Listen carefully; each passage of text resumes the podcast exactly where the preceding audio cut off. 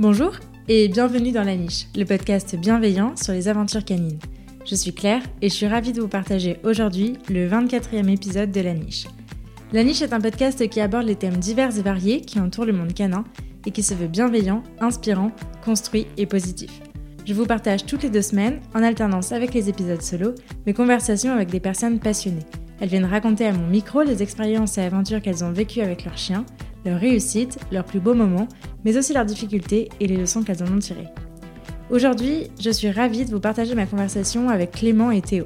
Clément et Théo sont éducateurs canins et les fondateurs de l'école de la meute. Dans cette discussion, ils nous racontent leur histoire avec Estia et Noctis, comment ils se sont lancés dans ce métier, et puis surtout comment ils ont changé leur fusil d'épaule. Parce que oui, Clément et Théo ont d'abord commencé leur carrière en méthode dite traditionnelle, avant de découvrir une approche beaucoup plus positive et bienveillante.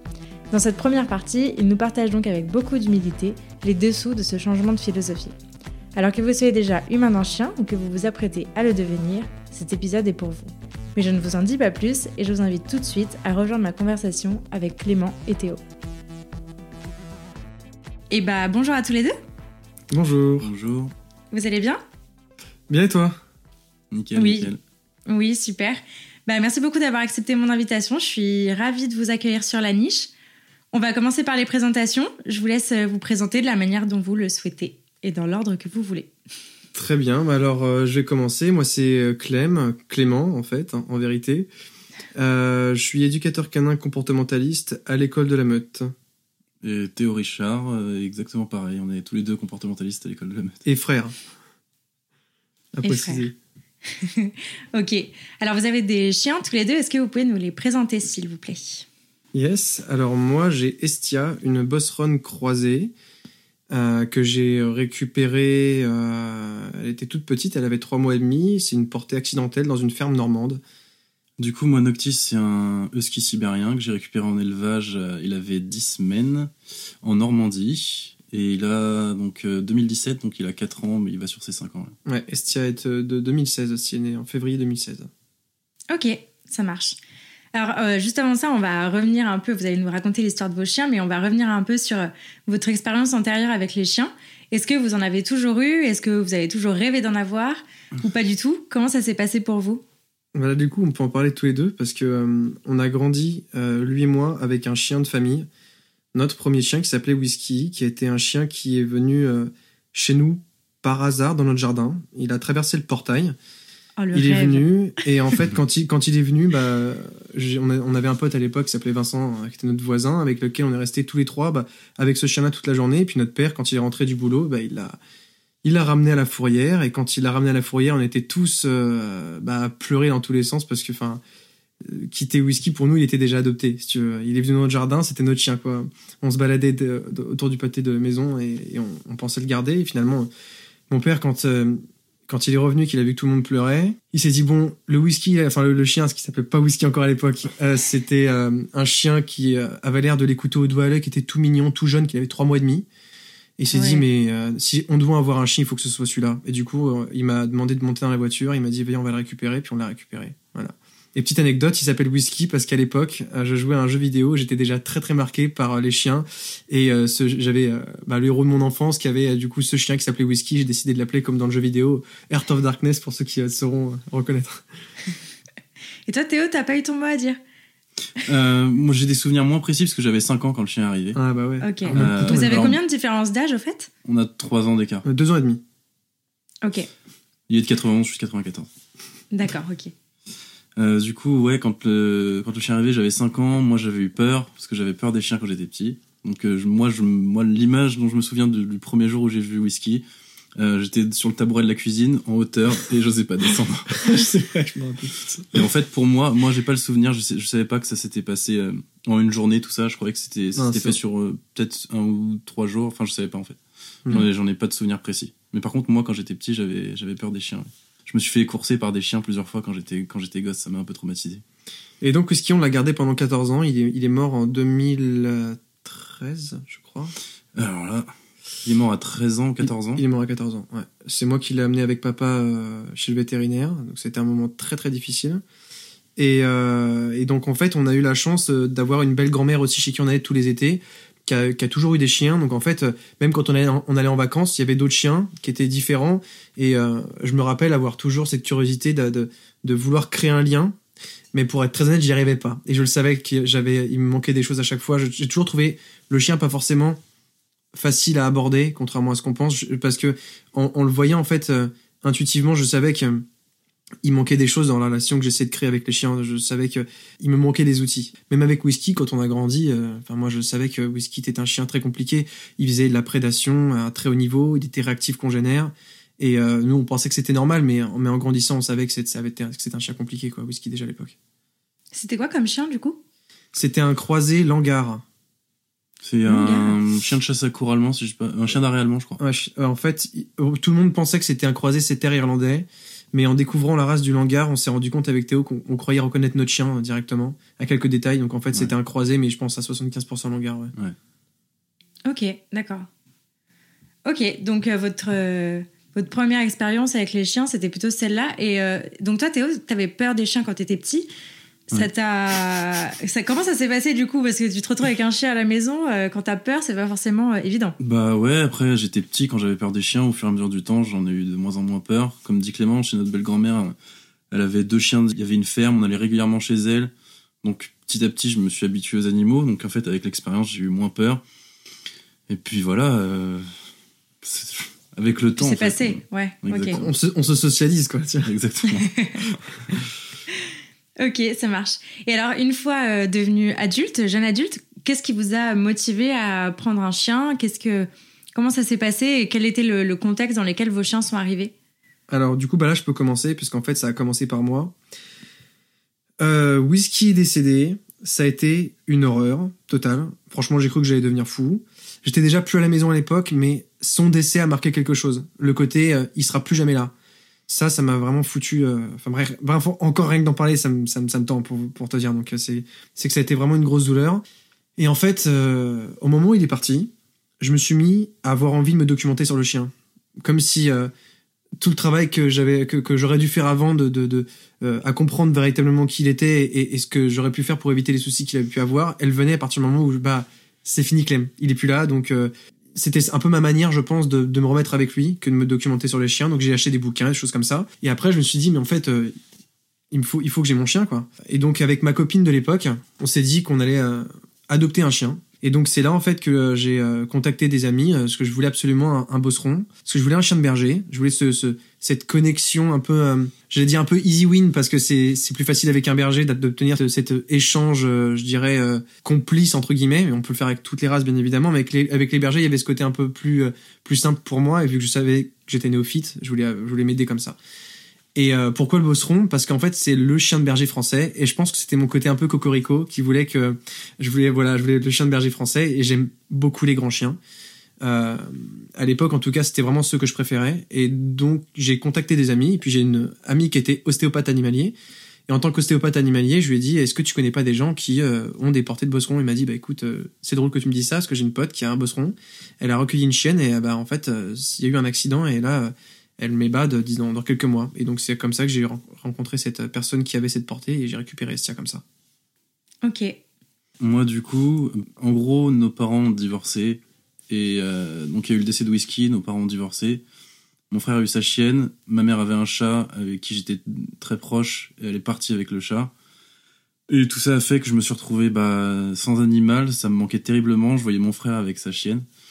Et du coup, bah voilà, je, je me suis dit, vas-y, bon, il m'en faut un moi aussi.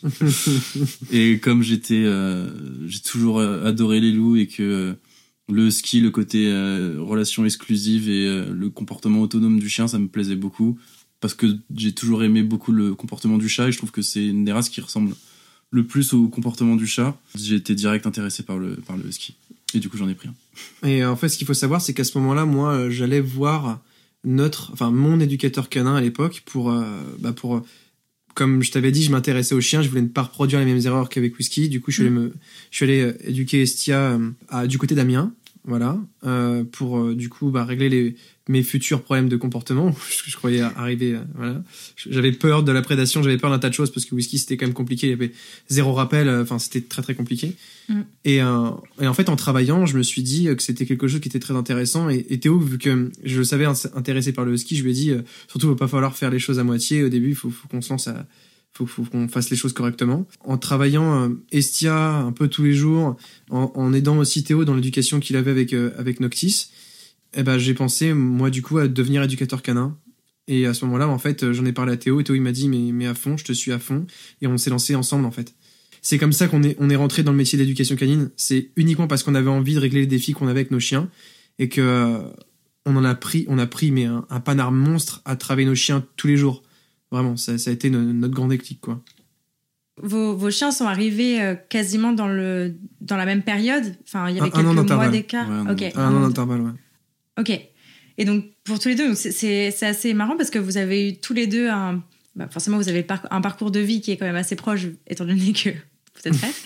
Et, euh, mais, euh, mais en même temps, vos chiens sont pas arrivés non plus dans le même, euh, dans- tout à fait dans le même contexte, avec les mêmes envies, avec les mêmes, Ouais. Ah ouais, avec les mêmes désirs, donc c'est intéressant. ça a eu rien à voir et en fait très tôt on savait que les défis étaient très différents Euh, et on l'a vu tout de suite puisqu'en fait en, en tant que néophyte bon, on, on connaît on connaissait certaines races de chiens etc mais on n'était pas vraiment implanté dans le monde canin et on manquait aussi pas mal de connaissances mais pour autant on a vu tout de suite comme que Noctis et Estia étaient deux profils qui n'avaient absolument rien à voir et qui s'approchaient d'une manière complètement différente Euh, je me rappelle qu'à l'époque avec Théo on travaillait le suivi naturel de Noctis euh, en liberté parce qu'on voulait on avait cette, cette envie, cette philosophie de pouvoir prendre nos chiens partout. Et donc pour pouvoir prendre nos chiens partout, on se disait, euh, on veut le faire sans avoir besoin de trop de d'outils qui euh, qui contraignent le chien dans Mhm. sa liberté de mouvement. On avait cette, ce rêve un, un peu utopique au, dé- au départ, mais qui nous a aidé finalement à arriver où on, en est aussi, c'est que on s'est battu pour ça. Euh, on a on travaillait le suivi naturel de Noctis dans un stade de football. Alors que Estia, ça a été pratiquement, ça m'a pas été donné parce qu'en fait, je l'ai fait tout de suite. Me, c'est rétrospectivement que je me, suis- je me rappelle de la quantité de travail que j'ai fourni au tout départ quand j'ai eu Estia. À trois mois et demi, Estia, je l'ai pris avec moi. Je suis dans les champs, je l'ai euh, détaché complètement et je faisais ma route. Et en fait, automatiquement, bah, j'ai renforcé un suivi naturel et ces choses-là. Mais Noc- Noctis, lui, la première fois qu'on l'a détaché, il s'est barré. On était en Savoie. J'ai dit, t'es au bon, on va le détacher, on va voir ce qui se passait. Lui, il m'a dit, mais même pas la peine, on, si on fait ça, il se barre. Mais ça faisait très peur. Mais On en a plus, eu- c'est votre, enfin, c'est, c'est, c'est mon gosse, quoi, mon chien. Forcément, tu. Ah oui. Et donc on a vu tout de suite qu'effectivement c'était deux approches complètement différentes. Et là, en fait, très tôt, on a appris à réajuster notre, notre, notre- notre manière d'être en fonction des, de, de deux chiens très différents qu'on avait en face de nous. C'est pas exactement le même travail. Ouais, puis, euh, puis euh, comme vous, vous disiez tous les deux tout à l'heure, euh, vous avez deux races qui sont complètement différentes. Entre, entre le husky et le bosseron, euh, on n'est pas du tout sur les mêmes bah, instincts, etc. Donc forcément, ouais, ça, ça fait deux chiens différents, j'imagine. A complètement. Ok. Donc du coup, vous avez décidé de vous lancer ensemble dans l'éducation canine. Pourquoi ensemble? À l'époque, moi, j'étais à l'université, j'étais en faculté d'histoire. Ouais. Mais je suis aussi musicien et je, vou- je, je voulais, je veux, en fait, j'y suis arrivé du coup, me professionnaliser. Et le problème, c'est que la faculté, je n'avais aucune rentrée d'argent. Or, pour y arriver dans la musique, il faut que je mette de l'argent dans la musique. Donc, il fallait que je trouve aussi quelque chose qui allait me, bah, qui allait me faire vivre. Et, et je pouvais pas faire quelque chose avec lequel je n'étais pas passionné. J'ai déjà essayé de faire un métier alimentaire, ça ne fonctionnait pas. Et en rencontrant le monsieur avec lequel j'ai éduqué Estia, il m'a proposé une formation. Euh, il m'a dit voilà, je peux te former pendant euh, X temps à, rentrer dans le métier d'éducation canine. Mhm. Et euh, à ce moment-là, Théo aussi, qui était en reconversion professionnelle, je lui en parle. Il dit bah vas-y, on fait cette formation à deux. Et du coup, en fait, c'est- venu sans trop qu'on réfléchisse au pourquoi faire ça ensemble. On s'est juste dit qu'on allait euh, avancer dans une direction. On, s'était- on était euh, tous les deux vraiment enjoués l'idée de mettre euh, voilà de l'effort dedans. Parce que Théo et moi, on, on s'est rendu compte dans notre parcours scolaire et professionnel au début que si on n'était pas très très passionné. Alors évidemment, beaucoup de gens pourraient te dire non, si je suis pas passionné, j'y arrive pas. C'est vrai, mais il y en a pour lequel c'est même pas qu'on n'y arrive pas, c'est que, enfin, je veux dire, euh, j'étais juste très mauvais dans tout ce que je faisais si j'étais pas passionné. Tu vois, j'étais juste mauvais. Et Théo, c'est pareil. Du coup, il avait, on avait mutuellement une perte de confiance et en travaillant ensemble, on s'est un petit peu aidé, on s'est soutenu. S'il faut savoir aussi que la formation dans laquelle on a été, ça a été éprouvant psychologiquement. Le, le- notre formateur était quelqu'un de, de très stressé, très, très angoissé, pardon.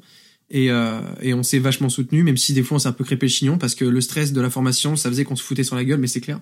Ouais. Et, euh, et en sortant de ça, bah, en fait, euh, en travaillant ensemble, on s'est rendu compte aussi que ça nous permettait de pouvoir avoir plein d'avantages comme des congés payés parce que quand il y en a un qui travaille euh, bah quand il y en a un qui veut partir en vacances bah l'autre travaille pour deux et du coup bah en fait on a quand même une petite rentrée d'argent on peut aussi s'échanger euh, des clients avec lesquels on sent que ça passe pas.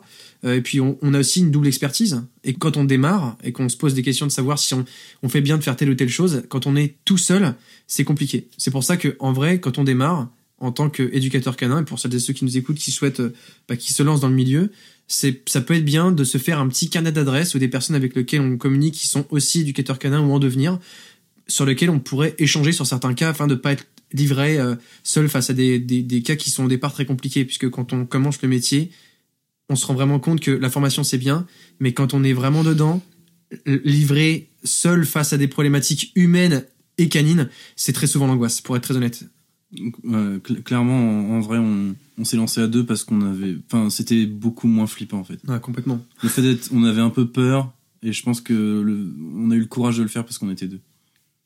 Toi, Théo, tu faisais quoi avant? Alors, euh, moi, j'étais en échec, euh, scolaire absolument euh, total. En réalité, je voulais me diriger vers le dessin, l'illustration. Je voulais être illustrateur, bande dessinée, etc. J'ai fait un bac art graphique, mais la réalité du truc, c'est que c'était beaucoup plus de bah, d'ordinateur que de dessin. Et ça me plaisait pas du tout. Et j'étais, ça me plaisait pas comme, voilà, ça me plaisait pas donc j'étais pas doué. euh, du coup, j'ai arrêté. Et après ça, j'ai fait, euh, j'ai fait deux ans où, bah, où je savais pas quoi faire de ma vie. En fait, je faisais rien. Je, je travaillais un petit peu. Je faisais euh, de l'intérim. J'essayais de faire un peu de sous, mais, mais je savais pas quoi faire de ma vie, quoi. Hmm, Ok, donc c'est venu, euh, c'était un peu venu, ouais. évident. Et, et du coup, Ouais, le, le côté entrepreneuriat, c'était un truc qui, qui, vous, qui vous motivait, qui vous stimulait, ou c'était Ouais. plutôt un truc qui vous faisait peur? Moi, ça, bah, fait peur tout seul, mais euh, comme je savais qu'on était deux pour soutenir, c'est un truc qui me motivait, euh, qui motivait de ouf. Euh, j'avais, j'avais pas du tout, enfin, je supporte pas, j'ai jamais supporté les patrons sur mon dos. C'était un truc euh, d'être autonome. c'est un truc qui me faisait rêver clairement. Ouais, mais, effectivement, le, côté se structurer, s'organiser, être vraiment autonome dans son travail et donc aussi d'être rigoureux et de faire en sorte d'a- d'avoir une discipline qui permette à deux personnes de vivre, euh, c'était un peu flippant, pour être très honnête. Ce qui a fait qu'on a, on a réussi à, à, à vivre rapidement de l'école de la meute, c'est que je me suis euh, moins intéressé justement à toute la partie communication et qu'à l'époque, euh, en 2017, début 2018, euh, on a fait des publicités sur Facebook, et c'est ça en fait qui nous a permis de, de vivre du métier. Et en fait, la- le gros défi, c'était quand même au départ de faire vivre deux personnes dessus. Hmm. Donc, euh, on a on a chacun puisé dans les qualités de l'autre pour euh, finalement faire grossir euh, l'école de la meute. Et euh, bon, on, y est arrivé, mais on racontera un petit peu. Il y a eu un moment où on a décidé de changer d'approche, et c'est là où ça a été compliqué. Ouais, on va en parler. Et alors, du coup, bah, sans transition, on va parler de votre formation. Comment s'est passée votre formation? Euh, Qu'est-ce que vous y avez appris? Qu'est-ce que vous en avez tiré? Alors, cette formation, elle a été faite par un éducateur canin comportementaliste euh, du côté d'Amiens, qui a d'abord euh, été moniteur de club, euh, et dont le grand-père était éleveur de berger allemand, son père, je crois aussi. Et donc, c'est un monsieur qui a, qui a, qui a, qui a grandi dans, dans le milieu du chien, mais dans le milieu, de, dans le milieu canin traditionnel. Donc, en fait, on a fait une première formation en éducation canine traditionnelle. euh, qui a duré euh, un mois, je crois, un truc comme ça et euh, dans lequel on a appris finalement à travailler euh, avec euh, des outils euh, bah, qu'aujourd'hui on n'utilise plus bien évidemment, mais on a travaillé au collier étrangleur en position fixe, il n'était pas en, en position étrangleur et il, se, il, nous, il nous disait bien que c'était ultra important d'en parler, mais euh, dans, dans, dans le fond ça changeait rien, hein. en fait on, on travaillait sur la correction des comportements du chien qu'on ne voulait pas voir se reproduire, voilà, pour arriver à ce qu'un chien puisse se comporter telle ou telle manière ou qu'il ou, cesse un comportement, on attendait qu'il soit dans l'erreur pour venir le corriger. Voilà, donc c'est comme ça qu'on qu'on qu'on- s'est lancé dans, dans, dans l'éducation canine. On a travaillé comme ça pendant un an. Mhm. Et puis au bout d'un an, on s'est, on s'est reformé. On pourra, on pourra expliquer pourquoi après. Mais, mais du coup, voilà, on, on a fait au départ une seule formation et ensuite on s'est lancé tout de suite. Ce qu'il faut bien comprendre à l'époque, c'est que, comme j'expliquais tout à l'heure en introduction, on n'était pas du tout dans le milieu canin. Théo et moi, on a été très attirés par les animaux puisqu'on était, euh, voilà, euh, je dirais, euh, ça nous, ça nous re- remettait dans l'intuition et dans, et dans quelque chose de plus ancré dans l'instant. C'est ce qui nous a toujours passionné chez les animaux. D'ailleurs, Théo a, a d'ailleurs été un, un grand passionné d'équitation à une période de sa vie. Euh, mais pour autant, on n'était pas du tout vraiment relié au monde canin. Euh, on connaissait pas du tout ce qui se passait dans les clubs canins. On ne connaissait pas les différentes méthodes et approches. Moi, j'avais lu quelques livres, mais euh, des livres qui aujourd'hui, si je les lisais, je me, mon Dieu, je leur envie de les, brûler tellement, euh, et encore c'était euh, publié en 2012 et, déjà en 2012 il y avait des livres qui étaient bien plus en avance. Enfin bref, j'ai même pas lu les bons, les bons livres pour te dire. Et donc on, on s'est euh, on s'est lancé dans un environnement que finalement on ne connaissait pas trop. Voilà, auquel on ne connaissait pas ni la culture, ni les différentes approches. Et donc c'est en travaillant qu'on s'est rendu compte qu'il fallait euh, que ce n'était pas un métier dans lequel il fallait se lancer sans avoir finalement une quantité conséquente d'informations. voilà. Ouais.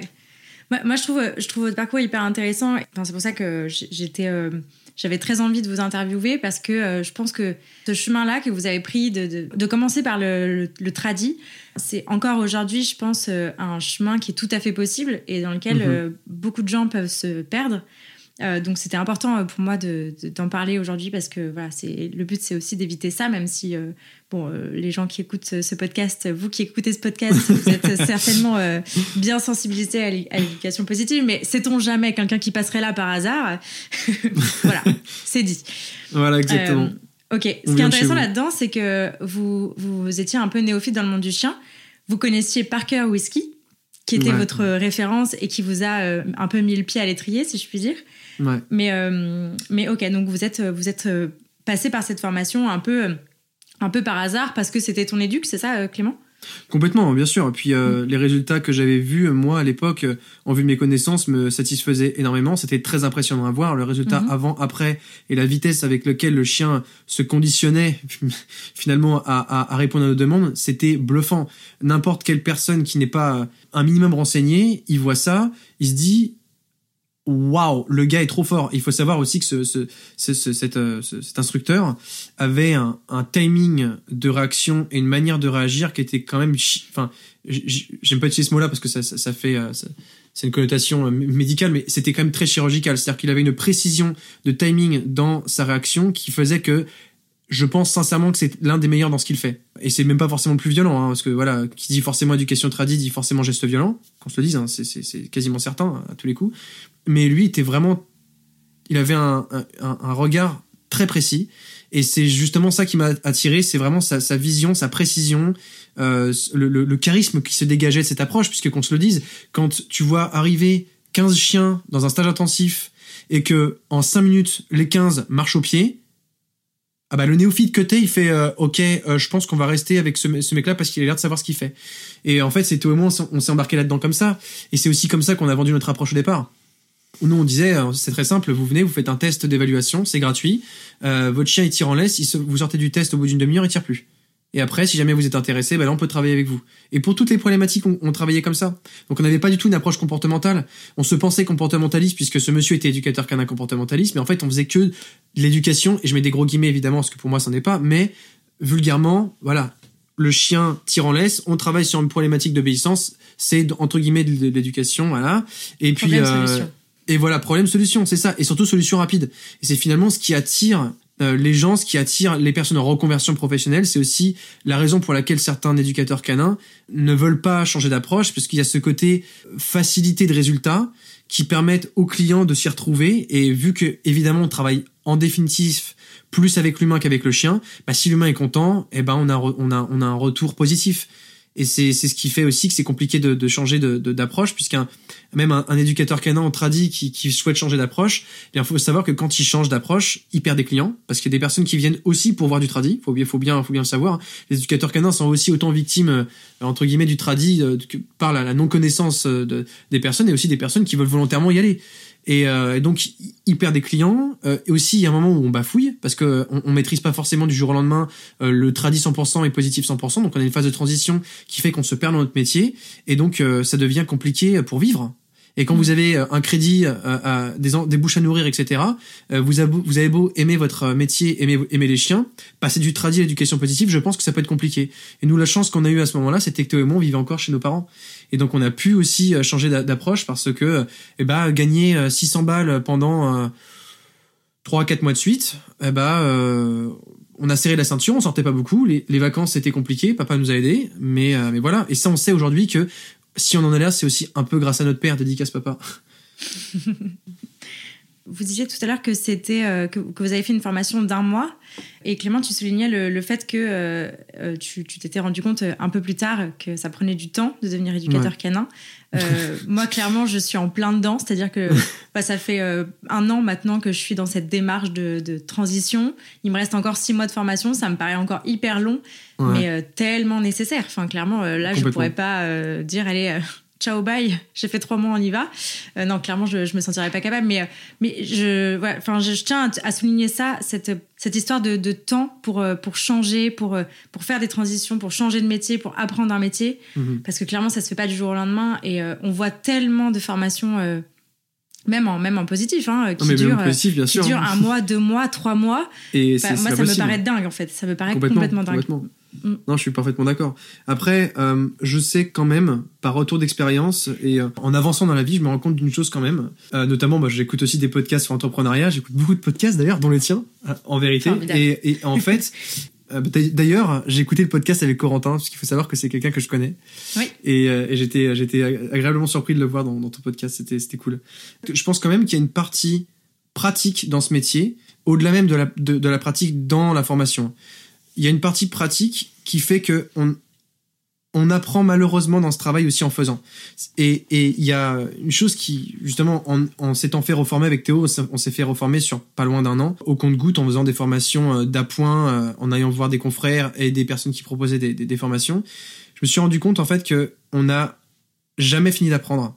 C'est-à-dire que quand tu finis ta formation et que tu te lances, eh bien, tu te dis, j'aimerais en apprendre plus sur ce point-là, j'aimerais finalement éclaircir ces, choses, rencontrer telle ou telle personne. Et en fait, je pense qu'il faut savoir dire stop aux formations, normalement, quand on se forme et qu'on se dit, ok, vas-y, je me laisse un an, je me forme, se lancer. Et dans le travail, euh, quand on se, met à, travailler tel ou tel chien, telle ou telle problématique et tout, se dire, ok, bon, là, dans ce cas-là, il faudrait peut-être que j'aille me faire former sur ce point, etc. Se refaire former tous les ans, ça, c'est une bonne chose. Mais se laisser aussi le temps de travailler les chiens, travailler les clients, euh, pour bah appréhender euh, et mettre les mains dans le cambouis en fait parce que c'est vraiment là qu'on se met à apprendre. Je pense que tu pourrais aussi en parler hein, Théo mais je sais que avec Théo quand on s'est fait former il y a eu toute une phase où euh, bah, il a fallu digérer les informations et enfin les mettre en pratique. Et cette pratique bah, c'est que à travers l'accumulation d'expérience avec nos clients qu'on s'est mis à être de meilleurs éducateurs canins c'est pas uniquement en ayant eu bah, finalement cette, euh, cette année supplémentaire de formation c'est vraiment finalement en, en mettant les mains dedans en tout cas je sais que moi c'est comme ça que je me suis mis à être un meilleur professionnel Ouais, bien sûr. Euh, c'est en pratiquant qu'on voit où est-ce que, que ça pêche. Et du coup, c'est là qu'on veut se refaire former sur tel ou tel point. C'est Mm. comme ça que ça marche. Ouais, complètement. ouais. Pour euh, revenir un peu sur votre parcours, donc vous avez eu cette, euh, cette formation en tradi. Euh, vous avez exercé combien de temps en tradi jusqu'à Bah, je sais plus exactement. Moi, je crois que c'est euh, un peu plus d'un an quand même. Ouais. Un peu plus d'un an. On a, on, a, on a commencé en décembre 2017 et euh, en mars 2019, on faisait notre première formation. Voilà. Donc on a fait euh, un an et deux mois de, euh, de tradi. Voilà. Sachant que au bout de six mois, j'étais déjà en train de me dire bon l'éducation positive, peut-être qu'il faut que je, je guette deux ou trois choses dessus. Voilà, du coup, ça m'amène à la prochaine question. Comment vous avez découvert l'éducation positive? Alors, bah, différemment, je pense. Moi, Euh. c'est toi qui m'as amené à l'éducation positive. Enfin, je pense qu'on se rend pas compte, surtout les gens qui écoutent ces, ces podcasts-là ou qui sont euh, full positifs, etc. On se rend pas compte de l'engouement qu'a encore le coercitif Voilà. et de la puissance que c'est. Et du coup, c'était tellement puissant que moi, il m'a fallu beaucoup de temps pour me rendre compte que j'étais dans l'erreur, en fait. Parce que les gens, comme disait Clément, les gens, ils venaient pour du coercitif. Les gens, moi, j'ai, on a récupéré beaucoup de clients qui se plaignaient des méthodes positives. Ouais, ouais. Des gens qui voulaient plus de friandises, ce genre de truc. Ou... Mais ouais, non, le, le, le coercitif, ça, ça a encore énormément d'ampleur. On se rend pas compte à quel point c'est, c'est encore puissant. Ouais. Mais du coup, c'est vrai que c'est compliqué en réalité de, bah, de comprendre qu'on est dans l'erreur quand on voit que ça marche. Et c'est compliqué de, de, bah, de passer en positif quand euh, bah, on fait de l'argent avec du coercitif. Ouais, On sait pas trop. euh, voilà, moi, moi, ça m'a fait paniquer, hein, honnêtement, quand on a changé, Ouais. même si je voyais bien que le, le fond, euh, il était, voilà, c'était cohérent de, de, de changer d'approche et de partir dans un truc, euh, de mieux comprendre en fait euh, les chiens, etc. Parce que euh, le problème du coercitif, c'est que bah, tu, tu, tu te focalises sur les problèmes, problématiques de l'humain, mais pas sur celles du chien. En réalité, tu, tu réponds que aux besoins des, des, des propriétaires. Mhm. Et ça, c'était vraiment dérangeant, mais Mais ouais, non, ça, ça a été compliqué de changer.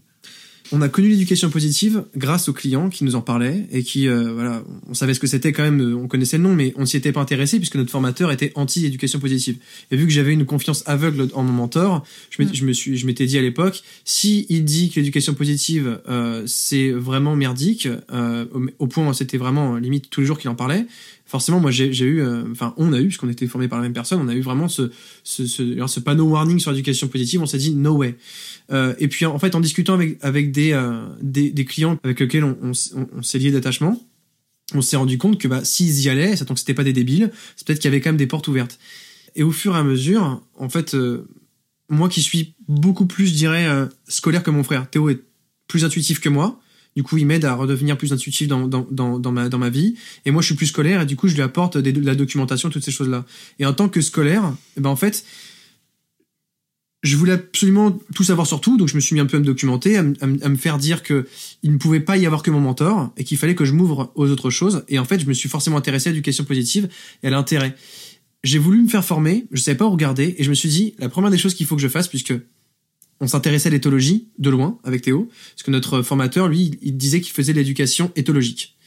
Mais en fait, voilà, il, en fait, il appliquait la vision euh, hiérarchique, euh, on va dire, euh, de l'éthologie des années 70. hein. donc, pour te dire à quel Mhm. point il y avait vraiment, on manquait de, de, de, de- de mise à jour, voilà. Ouais.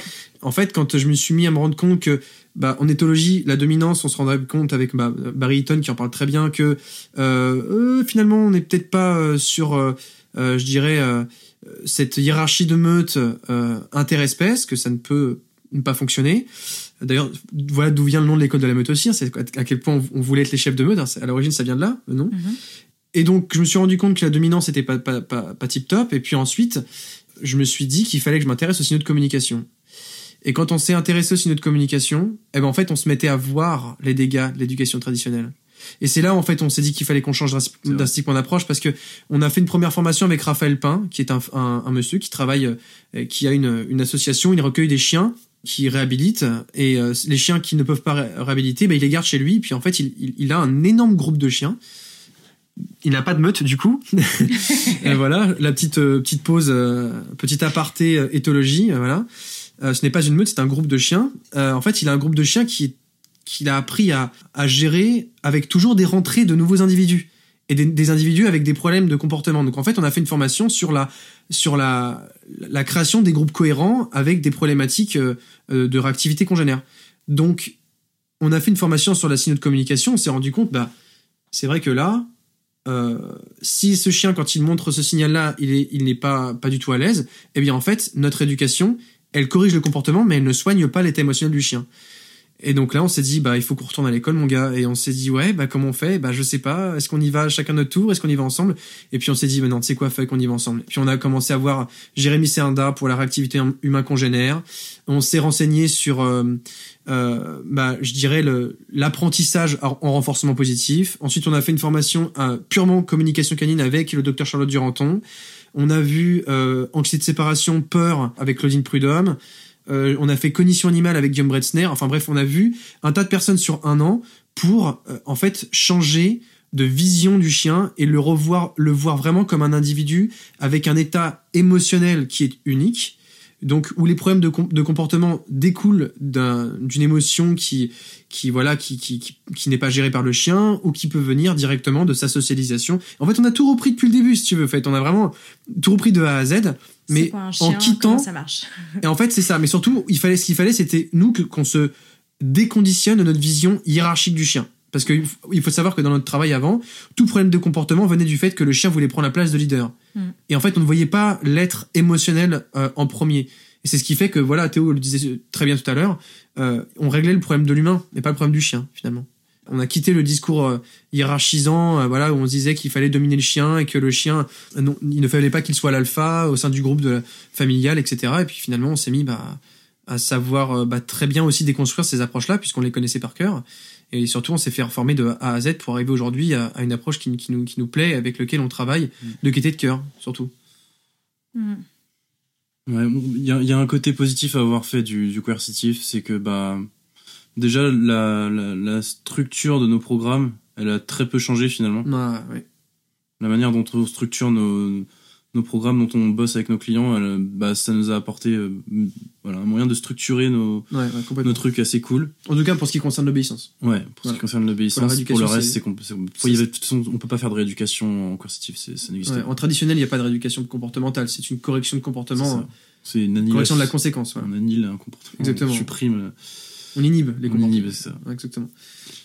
Et voilà, et puis euh, on est capable. Enfin, moi, je sais, voilà, je, je sais, euh, je sais expliquer aux gens pourquoi le coercitif c'est pas bien.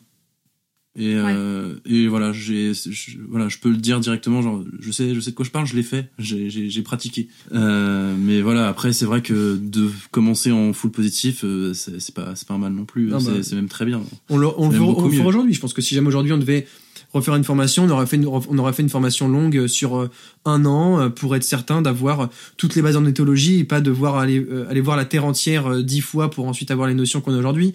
Euh, on se serait épargné des heures de recherche, on se serait épargné des heures de, de formation et, Après, oui, non, parce que ça nous a, ça nous a apporté une, une approche euh, vis-à-vis de bah, notre métier qui fait qu'on sait qu'on doit se refaire former, etc. Alors que, voilà, moi je sais que j'aurais fait des études plus longues sur le sujet. Bah, j'aurais eu un peu le comportement du médecin con qui, une fois qu'il a fini ses études, il arrête de se renseigner. et du coup, au bout de 20 ans, il est complètement à la ramasse. Ça nous apporte ça là. Je trouve que ça nous a permis d'avoir cette approche un peu plus, euh, ouais, je sais pas si on peut dire scientifique ou. euh, la remise en question. Ouais, on- en tout cas, on se remet beaucoup plus en question. Mhm. On essaie, euh, je sais qu'on n'arrêtera jamais d'apprendre et, euh, et ça, c'est cool. Après, je pense que ceux qui, celles et ceux qui se forment et qui font une formation longue aussi, s'ils ont une approche, euh, je dirais, éthologique forte, euh, ils savent que du coup, l'éthologie est une science qui évoluera euh, en permanence et que du coup, se refaire former pour rester, je dirais, à jour, c'est une chose qui, bah, c'est c'est C'est inévitable. quoi, nécessaire. Ouais, ouais, ouais. Mais c'est vrai que je suis d'accord avec toi sur le côté. euh, euh, une fois qu'on a, fini une, une formation longue, euh, on a envie de se lancer et puis il faut se lancer pour, pour Ouais, pouvoir ouais, voir je- du chien comme J'en parlais tout à l'heure, il faut, ouais, quand même. C'est ça. Mais, euh, mais en même temps, il y a ce côté, euh, euh, est-ce qu'on continue de se former ou pas? Parce qu'en même temps, Ouais, notre, oui. euh, on a plein de modules dans notre formation. Et puis, euh, bon, bah, finalement, voilà, euh, c'est bon, j'ai fait un an de formation. euh, euh, maintenant, je, je sais de quoi je parle et, et- et on y retourne, et on y retourne jamais. Donc, euh, c'est vrai qu'il y a ce, il y a ce côté qui, enfin, je trouve que c'est important de, de, de le souligner que la formation, elle s'arrête jamais. Et je pense que ça, c'est valable dans tous les métiers, en fait. Exactement. Euh, et c'est complètement, euh, c'est sous-côté. Euh, cette expression est à la mode. Ouais. Euh, je, je trouve que ouais, on, en- parle, on en parle pas suffisamment parce que même moi, euh, j'ai fait du, j'ai fait six ans de droit, donc à la base j'étais quand même plutôt partie sur quelque chose. Voilà, j'avais fait mes six ans de droit. Par contre, après, franchement, je, je, je pensais pas continuer de me former. Enfin voilà, j'apprenais sur Ouais. le terrain, on continue d'apprendre en, en faisant, mais euh, vraiment d'aller continuer de, re- de refaire des formations, etc. C'est franchement pas un truc qu'on nous apprend à faire en fait ni, nous, sur lesquels on, voilà, on, on nous initie. Donc, euh, donc je trouve que c'est important de le souligner qu'effectivement, même si on fait une formation longue, il faut continuer de se former derrière parce que les connaissances évoluent. Elles évoluent extrêmement vite dans le milieu du chien. Non, non, mais très très Euh, vite. Et ouais, ouais. Et, euh, et ouais, non, c'est important. Euh, pendant votre année de formation, de reformation, euh, Ouais. vous avez continué à travailler ou comment ça s'est comment Eh ça s'est ben, passé? Justement, c'était tout le. C'est ce que c'est ce que je disais tout à l'heure. En C'était fait, on tout le a- souci, ouais. c'est le truc, c'est qu'on a continué à travailler et du coup, on a continué à faire du coercitif et on se réajustait pendant qu'il y en a un qui faisait une formation, l'autre continuait de bosser. il m'expliquait ce qu'il faisait. Du coup, j'essayais de me réajuster avec mes clients. On l'a pas fait du jour au lendemain. Genre, ça n'a pas été bon. Le mois prochain, les gars, on vous prévient, on est en positif. Ça s'est pas fait comme ça. C'était une transition lente, mais ce qui a amené aussi à, à des espèces de de- de- d'échecs dans notre travail puisqu'il faut savoir que quand euh, un chien euh, quand on travaillait une marche au pied parce qu'il faut savoir qu'on on pratiquait que de l'obéissance finalement. Enfin c'était c'était de la correction. Un chien actif qui agressait euh, à, à vue un autre congénère eh ben il faut savoir qu'il prenait euh, un coup de sonnette sur le côté quand il agissait euh, euh, de manière réactive et à force de répétition le chien se mettait à cesser son comportement puisqu'il avait peur de la sanction. Et que bah, la sanction elle devait forcément le gêner physiquement elle lui faire mal auquel cas bah, en fait elle fonctionne pas euh, je, di- je dirais que vu qu'on ne voulait plus agir euh, en voyant des signaux de stress chez le chien, eh ben on n'osait plus être suffisamment appuyant dans notre euh, correction de comportement et ça fonctionnait plus. Et en fait, on avait des mois où finalement on était gêné de travailler avec les gens, on savait plus comment faire, mais il fallait qu'on le fasse parce que c'était notre seule rentrée d'argent. Et où euh, à, à terme on se disait, ok, là il va falloir vite qu'on apprenne parce qu'on a été connu au, au départ avec Théo en étant vraiment très spécialisé dans la rééducation comportementale. Alors qu'en fait finalement on n'était que dans la correction des comportements et qu'on était dans l'inhibition des comportements agressifs. Euh, mais pour autant on était spécialisé là-dedans et on en, a, on, on, on, en vivait très rapidement. Euh, on s'est vraiment fait un petit nom autour de chez nous et, et, on avait beaucoup de clients. Donc quand on venait nous voir pour un chien réactif et que maintenant on disait que bah, on voulait plus corriger les mauvais comportements pour pour euh, faire la rééducation comportementale, eh bien le simple fait de euh, savoir comment fonctionnent les méthodes d'apprentissage du chien, ça ne suffisait pas non plus. Parce qu'il fallait maintenant connaître euh, les zones de confort, les signaux de stress, remarquer les signaux de stress en, sachant observer les, tensions musculaires, savoir contre-conditionner, savoir appliquer, je dirais, euh, des renforcements sur des bonnes gestions d'émotions, savoir agir, voilà, connaître la règle des 3D, mais savoir le faire aussi dans un contexte de rééducation. Enfin bref, c'était vraiment quelque chose qui n'avait absolument rien à voir. Et finalement, la rééducation comportementale à proprement parler, sur la formation de Jérémy Serrinda par exemple, ça aurait été très compliqué. Mais même, ça a été même après la formation de Jérémy Serrinda, où à force de, de travailler sur tous les profils, on s'est on s'est dit mais en fait c'est vraiment en faisant maintenant qu'on qu'on a les outils la caisse à outils de, de la rééducation comportementale en méthode positive il y a aussi tout tout l'aspect je dirais euh, vraiment euh, savoir se positionner je dirais au niveau individualité du chien en connaissant vraiment sa zone, sa zone de confort et de savoir aussi, en fonction de savoir si dans sa zone rouge, comment est-ce que lui réagit. Parce qu'après, vous avez des chiens qui réagissent par la fuite, d'autres qui réagissent par, par la réactivité agressive. Et euh, ce qui est maintenant vraiment le cœur de notre travail, c'est d'être capable de faire dire aux gens que là, en fait, ce qu'ils demandent, le chien n'est pas capable de pouvoir le proposer. Et donc, en éducation positive, en fait, on, on remet un regard vraiment plus réaliste sur la problématique pour vraiment faire changer l'état émotionnel du chien en allant à la vitesse du chien. Et, c'est ça en fait qui nous a mis qui nous a pris du temps en fait à savoir euh, à savoir appréhender dans le travail, c'est de, de pouvoir, je dirais vraiment apprendre à l'humain à avancer à la vitesse du chien, à le mettre vraiment dans sa tête, donc avoir un discours qui soit vraiment euh, bah, différent. Cette fois-ci, on est plus dans l'observation et on veut que l'humain soit autonome. Et pour ça, il faut, faut lui apprendre en fait à décoder les signaux comme nous on le faisait. Et, euh, et en fait, c'est compétence en fait, il, nous a fallu de la compétence hmm. de travail en tant qu'éducateur canin d'éducation positive. Parce que c'est bien d'avoir les outils et de savoir travailler un chien, mais vu que c'est c'est le propriétaire du chien, c'est le, le l'humain du chien qui travaille le chien, c'est de savoir comment parler l'éducation positive et comment se mettre dans la tête du chien et comment arriver à, à mettre le client à notre place pour qu'il puisse travailler et être autonome. Ça, ça a été vraiment, euh, c'est ce qui a pris le plus de temps en définitive, je pense. Hein. Ouais, c'est pas le même métier. Ouais, c'est pas le même métier du tout.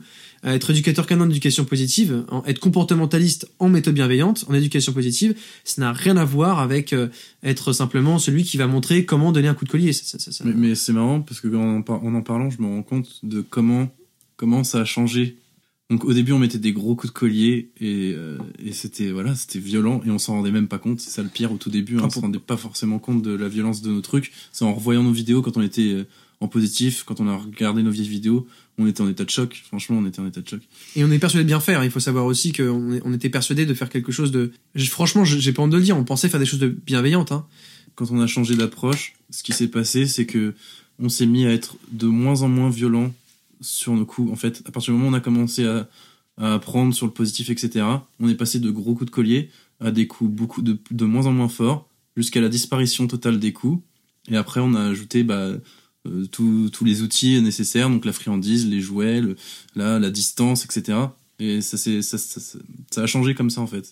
on y, je, je me rappelais pas forcément, j'y, ai repensé là. Exactement. C'est marrant, c'est qu'on est vraiment passé de gros coups à de plus en plus léger, à plus du tout, et ensuite, euh, euh, renforcement. Ça s'est fait vraiment genre euh, naturellement comme ça. Ouais, complètement. Et on était tellement contre la friandise qu'à l'époque, on se vantait de dire qu'on faisait une méthode sans cri, sans coup, sans friandise. On osait dire sans coup. Hein. D'ailleurs, je sais même pas comment est-ce qu'on a pu faire gober ça aux gens. Ça n'a bah, aucun sens. On pas de coup de pied c'est ça, parce que il faut savoir que dans le tradi, il faut savoir que pour eux, un coup c'est à la main, mais au coup de collier, c'est pas un coup. Hein. Euh, vous dites, vous dites à un éducateur canin en tradi qui violente un chien, il vous dit mais c'est complètement faux. Euh, je fais juste que de corriger en donnant, un coup, en donnant un, un, un, une légère, euh, une légère à coup. Ils vont vous dire à coup, ils vont un pincement au cou. Un pincement, voilà. Alors qu'en fait non, c'est juste un coup de sonnette, voilà. Et en fait, on a, on a, on a, on a fait une transition en fait euh, doucement mais sûrement. Et puis à la fin, on, s'est rendu compte que on pouvait avoir entre guillemets les mêmes résultats si on avançait d'une manière différente. C'est-à-dire qu'on on s'est mis à ne pas travailler les choses de la même manière. Par exemple, si un chien ne, euh, ne parvient pas à marcher sans trop tirer en laisse, je parle pas des problèmes de comportement comme la peur, de, la peur, euh, anxiété, réactivité ou ces choses-là. hein. Je parle vraiment juste de l'obéissance pour un chien lambda. Eh bien, on s'est mis à retravailler d'abord l'attention du chien, le relationnel, de savoir si les besoins fondamentaux étaient respectés, à quel niveau, on va dire, de stress euh, le chien était, s'il y avait un stress chronique ou pas. Et en fait, on se mettait vraiment à avoir des, une, une approche comportementale véritablement pour ensuite traiter de d'obéissance. Parce qu'il y a très souvent, c'est lié. Et ça, c'est justement c'est toutes ces reformations d'éducation positive qui nous ont fait qui nous ont fait mettre euh, un pied vraiment dans le terrain émotionnel du chien. Et auquel cas, bah là, on se mettait à vraiment pouvoir changer le relationnel. Le regard était plus éveillé, tourné vers l'homme. Si le regard est plus tourné vers l'homme dans les environnements où le chien bah, a du mal à se concentrer, bah là il pourra se concentrer, il pourra nous proposer des comportements qu'on veut voir se reproduire, venir les renforcer. Et moi je suis un grand fervent de la récompense alimentaire. hein. Il y en a plein qui, qui disent ouais, faut pas récompenser à la friandise. Moi je suis, j'adore la friandise et maintenant je, me vante de travailler en friandise. Comment ça a été vécu par votre clientèle, ce, ce changement Alors, vous disiez que c'était plutôt lent comme, euh, transition, donc euh, j'imagine que ça n'a pas été brutal et voilà, euh, bon, du jour au lendemain, ça ne change pas la vie. Mais comment ça a été vécu par votre clientèle? Comment on, on touche un autre public en ayant déjà une image euh, de Mhm. marque développée? Bah, notre image, elle était pas si développée que ça. Et on garde pas, euh, voilà, on n'a pas une fidélité avec nos clients. À partir du moment où Mm. le travail est fait, il est fait. C'est ça. Euh, c'est très rare les clients avec qui on reste en contact. En général, c'est des gens avec qui on a sympathisé, avec qui on devient amis. C'est fait comme ça, la transition. Je trouve pas que ça a été. Bah, Il y a fait. peut-être eu quelques mois un peu compliqués. Il y a eu des mois compliqués, puis après ça a été fait sur les réseaux aussi la transition. Ça, en fait, la transition, en fait, à partir du moment où on est passé en positif, il y a eu Clément aussi qui a passé un stade sur les réseaux, sur la, la communication, etc. Donc, euh, c'est plus là où on, on a commencé à exploser, et puis c'était bien plus intéressant forcément pour les gens. Donc, euh, Ouais, ouais, c'est ça. On s'est mis aussi à, à, à, à raconter des choses sur les réseaux beaucoup plus en profondeur, à parler de thématiques, euh, je dirais euh, vraiment qui euh, qui permettaient de mettre de mettre un zoom sur le cerveau du chien véritablement, et plus simplement de parler de résultats, euh, je dirais visuels euh, d'obéissance. Là cette fois-ci, on parlait enfin de du stress, de la peur, de la phase d'imprégnation pour les chiots. On parlait de la, sociali- la socialisation, de, cette phase très importante dans le développement du chien. On parlait de l'impact justement de ces mauvaises phases, première mauvaise phase de socialisation. On parlait de la sociabilisation. Ensuite, on a parlé de. En fait, les sujets sont arrivés au compte-goutte et du coup, forcément, les gens ils ont commencé à se dire bon, si parle de ça, et si on commence à montrer voilà qu'on s'intéresse et que et que on se mettait enfin à montrer en image qu'on renforçait positivement à la friandise des comportements. Au départ, on a reçu des messages euh, tiens, depuis quand il y a la friandise à l'école de la meute? Et on se mettait en fait à, à prendre du temps à répondre en privé aux gens et à répondre en commentaire en disant bah voilà, nous maintenant, on, on, on préfère placer le chien dans une situation de réussite. On n'attend plus qu'il soit en échec. S'il en échec, et ben on fait en sorte qu'il ne le soit pas. Et ben pour ça, il faut connaître, euh, le- le- on va dire les zones de tolérance du chien, euh, les diviser en trois en, en- en trois zones verte, orange et rouge, et, et on, on, on fait en sorte qu'il ne se déclenche pas. Et quand il propose un bon comportement, bah boum, on marque, on marque le comportement et on le récompense. Et on l'a expliqué, les gens se sont mis un petit peu à le comprendre, ils se sont dit ah, ok d'accord et ça fonctionne bien. Et on leur dit bah oui ça fonctionne, seulement voilà, il faut que l'humain soit plus, euh, je dirais, se fasse euh, Soit investi violence et s'investissent plus. Mm. Voilà, c'est ça. Mm. Se, se, se- vraiment euh, comprennent que son, son chien, eh ben, quand on dit que c'est un être sensible doté d'émotions, et ben là maintenant plutôt que de simplement le dire, eh ben on va, le- on va le voir, on va le penser, on va le faire aussi. Mm. On va le prendre en compte. Voilà.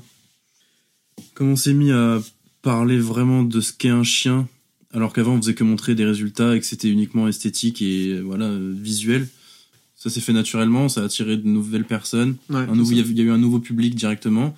Et comme on était bon dans ce qu'on faisait, les publications étaient intéressantes, bon, on a eu vite un nouveau public. C'est vrai que je pense qu'il y a eu des déçus, je pense qu'il y a eu des, des, des, des- des- d'anciens clients qui ont vu nos notre contenu et qui nous ont, qui ont dû se désabonner, hein, c'est sûr. Il y en a eu même euh, sûrement beaucoup. Ouais. Bon, en vrai, ça nous fait rire maintenant. C'est pas, c'est pas grave, c'est, voilà, tout le monde fait des erreurs. Mais faut savoir que c'est au moment où on a fait la transition, on a, il y a eu une phase où on a rappelé pratiquement tous les clients euh, avec lesquels on avait encore le numéro et on leur a dit, euh, on vous refait tout le programme revisité de A à Z gratuitement en éducation positive.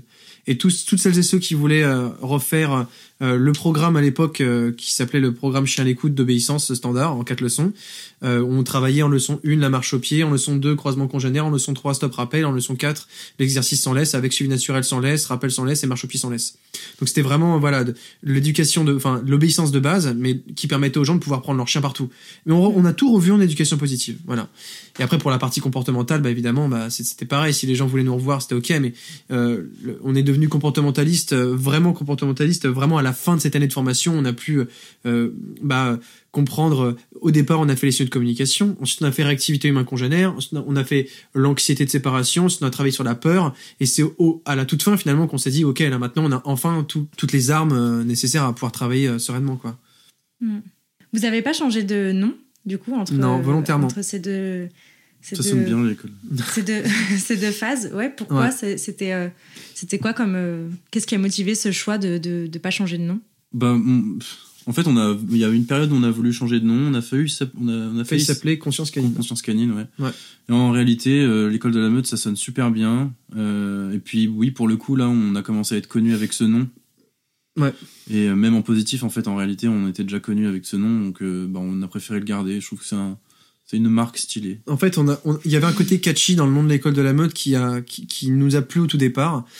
Et euh, c'était aussi un moyen pour euh, pour nous de pouvoir euh, nous rappeler d'où on venait. Euh, on- on veut pas le- on veut pas l'oublier, sans pour autant, je dirais, en faire, euh, tu sais, un, un cheval de croix en mode euh, ouais, l'éducation tradie, euh, on vient de là-bas, c'est de la merde. Maintenant, faut que ce soit en positif. Mhm. Je pense que notre travail se suffira à lui-même. Et quand on quand on en parle, eh ben on est content d'en parler, tu vois. Genre moi, en vrai, c'est la première fois que Théo, moi, on, on parle de notre parcours comme tu nous le demandes de le faire là, et c'est c'est pour pour nous très important de pouvoir communiquer dessus. Euh, mais pour autant, le mot meute a encore de beaux jours devant lui. C'est-à-dire qu'il est encore malheureusement employé même par des personnes qui, euh, pour autant, euh, bah, connaissent très très bien euh, l'éthologie et toutes ces choses-là, euh, anormalement. Et, en fait, euh, ce mot est encore est encore employé. Et en fait, ça me permet de pouvoir être, euh, je dirais, un petit peu fédérateur. Parce que tu vois, le mot, le mot l'école du chien, il existe déjà. Il y a déjà l'école du chien qui, existe. Et en fait, l'école de la meute, c'est un moyen détourné de pouvoir dire, bah, venez, venez, euh, venez à l'école. Parce que pour nous, en fait, on, on voulait garder cette philosophie de, quand vous allez venir chez nous, on veut que vous soyez ouverts à apprendre des choses. Ce qui va faire que vous allez arriver à régler vos problèmes, c'est si vous, vous vous ouvrez à l'apprentissage. Et nous, en fait, ce qu'on veut, c'est que les gens viennent avec cette, cette- cet esprit ouvert de je vais à l'école. Donc, quand on va à l'école, on sait qu'on y va pour apprendre, si tu veux. Donc, euh, on, on voulait garder ce truc-là. Et Conscience Canine, ça avait un côté cool, mais c'était moins, moins pertinent, moins, moins, moins catchy, quoi, tu vois. les- Et donc, on s'est dit, bah, c'est quoi, au pire, on garde. Si un jour, dans 20 ou 30 ans, euh, tout le monde Meute, se ça met à- passe plus. Voilà, que le mot meute passe plus, bah là, à la rigueur, on, on, on le, euh, on, on- on le- perdra. Mais éthologiquement, une meute, c'est un groupe familial. Le groupe familial, c'est euh, papa, maman euh, qui voilà qui qui euh, font des petits, des petits des différentes générations qui forment un groupe. Et ce groupe, cette grande famille, c'est une meute. Ça n'existe que dans la nature. C'est les loups, la famille de loups qui est une meute. Et donc il n'y a pas de meute chez les chiens vu qu'il n'y a pas de, de, de- on va dire de de groupe à proprement parler. euh, de, euh, de chiens qui s'organisent autour de la famille de papa et maman. Ça n'existe pas. Mais c'est pas parce qu'il n'y a pas de meute de chiens qu'on peut pas apprendre des loups. Et l'avantage justement, c'est qu'il y a eu quand même beaucoup d'é- beaucoup d'études qui ont été faites sur les loups et justement sur ce qu'est véritablement une meute et qui ont aussi changé la manière dont les euh, éducateurs canins voyaient les chiens. Et si justement on s'est rendu compte que la meute n'était pas euh, dirigée par un mâle alpha qui mettait tout le monde en pièces, et ben ça pouvait aussi permettre aux gens de euh, voir le chien différemment. Et nous aujourd'hui, bah s'appeler encore l'école de la meute, ça nous permet de pouvoir en parler. Et justement dire, bah non, mais en fait, la meute, c'est ça. Et ça permet aussi de pouvoir éloigner les gens, grâce à, à la curiosité de, justement, de bah, pourquoi vous appelez comme ça, de pouvoir leur mettre un pied dans l'éthologie moderne, finalement. Moi, je trouve que le vrai problème, si on devait parler de problèmes liés au, au, au nom, c'est le nom de notre métier. Parce que éducateur canin, ça marche pour les mecs en coercitif. Mais à partir du moment où on est en positif, on n'est plus éducateur canin, on est professeur en éducation canine. Et ça, c'est une réalité. Moi, c'est ce que je dis à mes clients. Je leur dis, mais en fait, mon, mon boulot, euh, c'est pas, d'apprendre à votre chien, en fait, c'est de vous apprendre comment gérer votre chien, comment, voilà, c'est. Du coup, le nom de notre boulot, en réalité, il est has-been. Maintenant, il devrait, il devrait changer. Moi, je préfère le nom anglais, honnêtement. les- quand les, les anglophones s'appellent dog trainer, je trouve que c'est plus Mm. pertinent. Parce qu'en fait, quand euh, moi je travaille avec un chien, c'est la terminologie que j'emploie. Je dis, je vais entraîner. Je vais vous apprendre à, vous allez faire un entraînement. Là, j'entraîne le chien à la connexion dans l'environnement humain. Si votre chien, euh, voilà, on a une problématique de réactivité ou juste d'obéissance, eh bien, d'abord, on va corriger euh, le lien. Et pour corriger le lien, pour créer une, connexion, si on veut que euh, pouvoir rediriger correctement ou, ou bien euh, capter l'attention du chien, ben, on va travailler la connexion. Et donc, ça va être un entraînement qu'on va appliquer. Et, euh, et donc, je préfère dire, euh, voilà, behavioriste et dog trainer. Je trouve que c'est plus pertinent. Et c'est pour ça qu'aujourd'hui, avec Théo, on préfère, on préfère dire qu'on est comportementaliste plutôt que dire qu'on est éducateur canin pour en parler. Ouais. C'est vrai qu'éducateur canin, ça, ça, ça parle euh, un peu à tout le monde, même si, euh, ça. même si en fait peu de gens ont une image euh, calquée sur ce que c'est réellement. Mais, euh, mais voilà. Mais c'est intéressant parce que bah, c'est mon ami euh, Manon euh, de Good Doggy qui est venue euh, plusieurs fois sur la niche, qui, en avait, qui avait dit ça dans un épisode aussi, qu'elle était euh, professeure de la matière chien et qu'elle n'était pas, pas vraiment éducateur. Quoi. C'est, Ah, mais C'est très vrai. C'est C'est très Ça vrai. porte à confusion pour nos, Ouais. pour nos clients, ça porte à confusion. hein. Euh, Ça m'arrive de temps en temps de tomber sur des gens qui pensent que je vais faire le boulot de A à Z.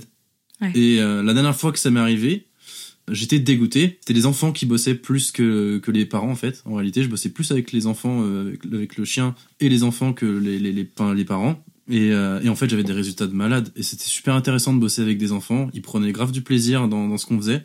Et euh, bah, on a arrêté parce que la dame voulait que, que je fasse le boulot à, la place, euh, à, la- à leur place. Quoi. Et ça m'a vraiment fait chier parce que j'a- j'adorais bosser avec, avec ces Mhm. gosses. Ouais, puis il y a un côté cool à, à- à travailler avec des enfants, je trouve. Euh, et je pense que c'est un truc que je, je développerai euh, quand, euh, quand je serai pro là-dedans. Les enfants, c'est les, les humains de chiens de demain. Et, Ouais, complètement. et c'est aussi par eux, enfin voilà, si eux sont sensibilisés à une éducation beaucoup plus positive que nous, alors qu'on est tous les trois là des années 90, euh, euh, le- le- l'éducation canine dans les années 90, c'était pas celle de 2020, quoi. Ouais, non, ça c'est sûr. Donc, effectivement, il y a, il y a ce, il y a ce côté euh, super chouette, je trouve, à former des enfants à, à la lecture du chien, euh, etc. À dire, bah voilà, euh, regardez, euh, là, il vient de se lécher les babines, à votre avis, qu'est-ce que ça veut dire Ou des trucs comme ça. Enfin, je, je trouve ça très, très chouette. Et puis le, moi en ce moment je bosse avec des avec un petit chiot husky avec une famille euh, et il y a, y a ils ont trois enfants trois trois petits garçons et, euh, et j'avais bossé j'avais fait ils habitent pas loin de chez moi donc j'avais bossé à leur domicile euh, tout ce qui est obéissance à la maison etc les ordres le tapis etc et euh, de voir des gosses bosser comme ça en positif avec les friandises et tout le monde s'amusait c'était Ah, super marrant clair. Ouais. Les gosses étaient trop doués. Les gosses, ils étaient vifs et tout. Ça, ça marchait super bien. Et, euh, et c'est vrai que quand on y repense, je les regarde, je me dis, mais ça serait pas arrivé à mon époque, ça, en fait. Petit, ça aurait pas pu arriver. Ouais, Ça aurait clair. pas pu arriver. Alors qu'on en rêvait tous. Enfin, je veux dire, euh, Ouais. euh, une moi j'avais un comme chien ça, imaginaire. J'ai jamais pu avoir le chien, mais j'avais un chien imaginaire. Je lui faisais faire de l'agility, des trucs comme ça et tout. Alors j'en rêvais quoi de pouvoir faire ça en vrai. Euh, mais d'ailleurs, c'est marrant parce que, euh, enfin, on l'a pas dit jusque-là, mais vous êtes quand même très très présent sur les réseaux sociaux. Ça a fait changer aussi de, de métier. Enfin, clairement, on, on devient aussi euh, créateur de contenu dans un domaine euh, en plus Oh, bah, d'être. littéralement. euh, hein. Franchement. Mais D'être, la euh, vérité, c'est que, c'est l'époque qui veut ça. hein. Mm. C'est le cas pour tout le monde. hein. C'est le cas pour tout le monde. Moi, je, je bosse avec un illustrateur en ce moment. Il a deux comptes Instagram, etc. Et tu veux que ton taf il marche, euh, faut, faut être bon sur les réseaux. faut, faut savoir en parler. Moi, je le fais pas parce que Clément gère tout. C'est pour ça que j'ai du Mm. mal à m'y mettre. Faut que je fasse des lives et tout. On- Je compte le faire, mais euh, En tout cas, en tout cas, c'est ce qui est clair, c'est que ça a été une partie de notre métier qu'on a compris. Je dirais qu'il était important de, de, de, de mettre en place et de mettre en place euh, de façon euh, bah, professionnelle. Et donc, euh, bah oui, c'est un truc que moi j'ai voulu récupérer puisqu'en étant musicien, bah moi les, les, les comptes Facebook et Instagram de mes groupes, c'est moi qui les gérais. Et donc en fait, j'avais déjà une- un pied dedans.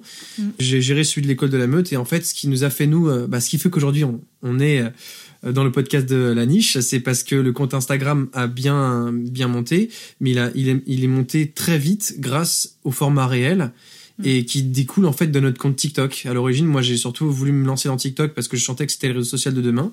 Et en me mettant sur TikTok, j'ai euh, bah, compris la culture de TikTok, euh, compris comment faire du contenu. J'avais déjà, je m'étais déjà entraîné sur Facebook à l'époque, mais j'avais une idée de ce que je voulais vous montrer en image. Puis au fur et à mesure, je me suis dit qu'il fallait que je fasse de l'information euh, sur euh, euh, l'éthologie, l'information sur le comportement et l'information sur l'apprentissage. Et en fait, j'ai fait des formats de, 20, de 15 à 20 secondes jusqu'à 30 secondes. Et ces formats TikTok, je les téléchargeais, je les mettais en réel. Et c'est comme ça en fait que ça fait. On prenait 10 000 à 20 000 abonnés par mois euh, cet été. Donc euh, il a inventé Clément, il a inventé quelque chose en fait sur TikTok. Mm, C'est mm. les réels, en fait. euh, l'info- ouais, ouais. Les réels, ça existait déjà euh, dans plein de domaines différents, mais le, ce qu'a ce qu'a fait Clément, c'était, c'est lui, il l'a inventé totalement en fait. Et Ouais. du coup, ça, ça a explosé. Et, euh, et c'est vrai que du coup, j'ai un peu été euh, le, le- le porte-parole, euh, modestement, honnêtement, je, je, m'a- je m'attribue pas ce truc-là. C'est juste que bah, majoritairement, par rapport au nombre d'abonnés, on est le compte numéro un d'éducation canine sur TikTok. Et de très loin, hein, je veux dire, le celui derrière, euh, il est à 200K en moins, hein, pour, pour te dire à quel point c'est énorme. Mais en fait, du coup, je me suis rendu compte qu'on était devenus les porte-parole de l'éducation positive.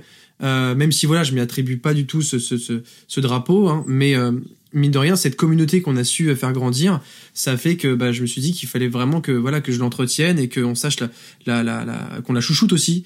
Et c'est pour ça qu'on fait beaucoup de live parce que euh, c'est le meilleur moyen aussi de savoir avec qui euh, avec qui Ouais, on, on- qui a on- on derrière et qui a derrière, qui Ouais. interagit avec le contenu, qui aime, quelles questions reviennent. Ça permet aussi de se rendre compte, parce qu'avec ce grand échantillon, de savoir quelles sont les problématiques finalement qui sont récurrentes.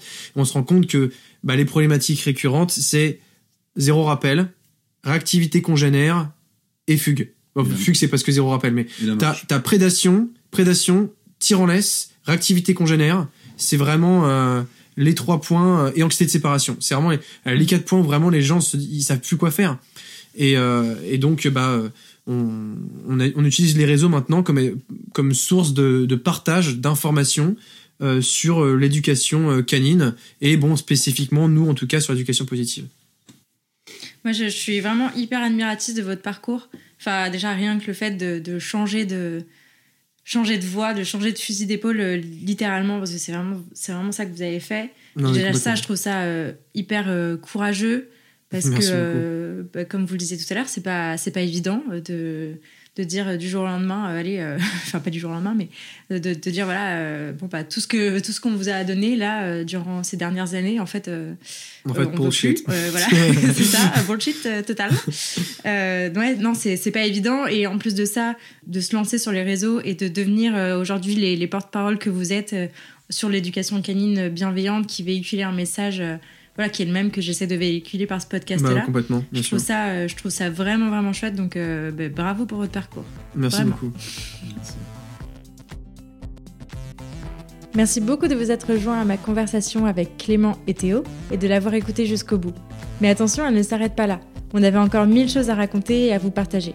Alors rendez-vous dans deux semaines pour la suite de cette discussion passionnante.